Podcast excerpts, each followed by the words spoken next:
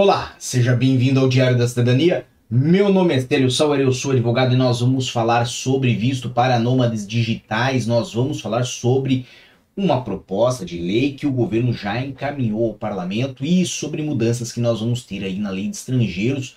Obviamente esse assunto é muito grande para caber só nesse vídeo, então nós vamos falar em partes, como sempre fazemos aqui no canal, e vamos trazer para você tudo aquilo que é relevante sobre essa questão. Você já sabe, nós já temos vídeo no canal falando sobre este visto, um visto para quem trabalha de forma remota para empresas que não estão localizadas em Portugal. É conhecido como visto para nômades digitais e não estava oficializado na lei de estrangeiros, mas pretende ter isto alterado aí por parte do governo, por parte, obviamente, do é, Conselho de Ministros aqui de Portugal. O que que acontece? Muitas pessoas já aplicaram para o visto como nômade digital para Portugal, mesmo que ele não esteja previsto de forma específica na lei de estrangeiros. Ou seja, quando você acessa a lei de estrangeiros aqui de Portugal, você tem legislação, é, é, legislação não, desculpa, tem uma previsão de uma série de vistos, ou seja, tem a previsão de vistos para empreendedores, tem para os profissionais de alta qualificação, tem para quem vem exercer uma atividade docente em Portugal, para quem vem estudar em Portugal, para quem vem fazer um estágio em Portugal, ou seja, é bem amplo, ok? Mas, de fato, não temos nada ali que fale sobre nômades digitais. Então, o que eu e outros operadores do direito, outros advogados costumamos fazer? Costumamos aplicar este visto pelas regras gerais do visto de residência e há muitos anos isso tem ocorrido de forma assertiva. Ocorre que o governo português não ficou cego a essa situação e, obviamente, também tem interesse a atrair estas pessoas, uma vez que elas consomem, pagam impostos em Portugal, auxiliam a girar a economia e não necessitam ganhar dinheiro ou ocupar uma vaga de trabalho em Portugal. Então, neste caso, o que, que o governo pretende fazer? O governo apresentou um pacote de medidas para alterar a lei de estrangeiros, para alterar os processos de visto e vai querer incluir aí um visto específico para nomes digitais. Ou seja, em outras palavras, aquilo que já existe vai ser oficializado pelo governo e vai ter regras mais claras e específicas para esse caso.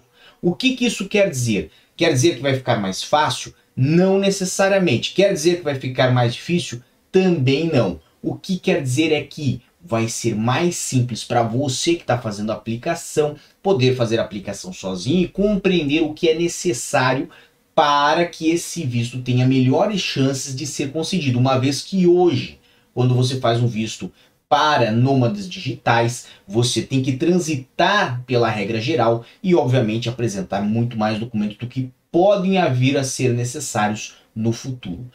Está a valer essa alteração? Já temos o texto base, já temos ali o que vão ser os requisitos do visto para nômades digitais de acordo com essa proposta de lei do governo? Não, não temos ainda.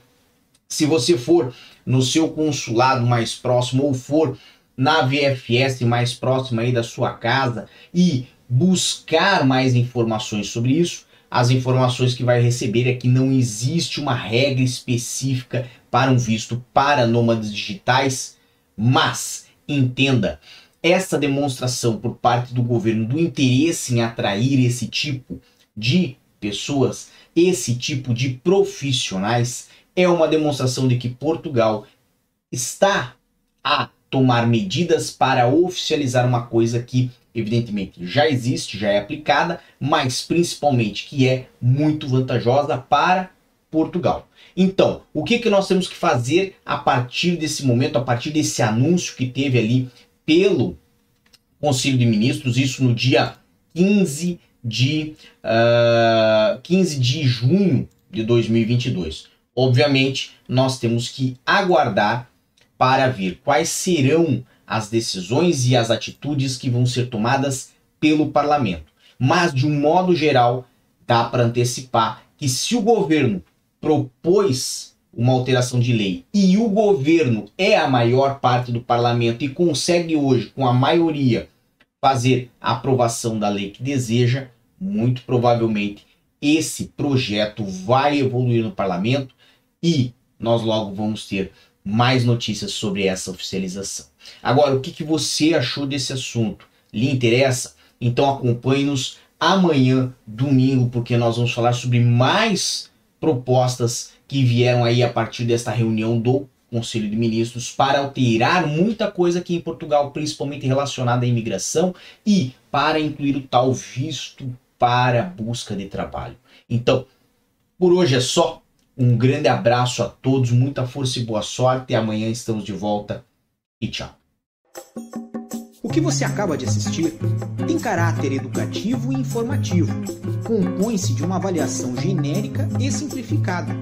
Agora, se você quer saber de fato como as coisas são, você vai ter que ler.